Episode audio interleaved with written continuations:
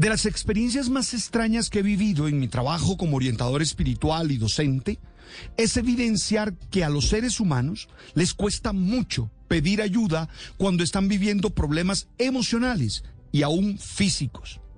Creo que la razón está en reconocer que somos vulnerables o reconocer que no tenemos la capacidad de resolver solos la situación. Extrañamente, muchas veces buscan ayuda donde no van a encontrar la más adecuada o idónea. Porque resulta que el problema no solo está en saber qué se necesita, saber que requerimos apoyo, sino a la vez en entender cuál es el tipo de respaldo que nos hace falta.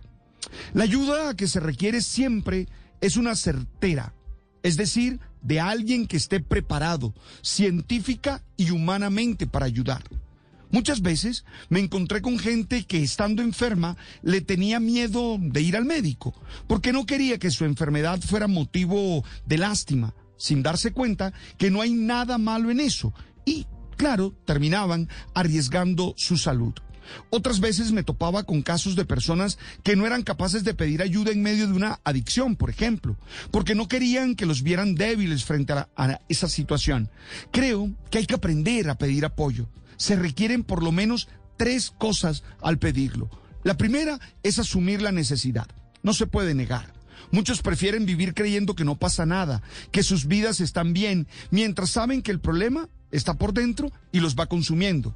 Y resulta que algunas veces se hace muy tarde la petición de ayuda. Por eso hay que saber aceptar la situación. Lo segundo es entender hasta dónde llega la ayuda y hasta dónde hay que trabajar para superarla el problema. No se puede pretender que con la ayuda se resuelva mágicamente la situación. No. Nos apoyan, pero somos nosotros los responsables. Y la tercera, tener una actitud de agradecimiento sin olvidar a los que pusieron el hombro en el momento de la necesidad. A quien sabe ser agradecido, nunca le faltará una mano.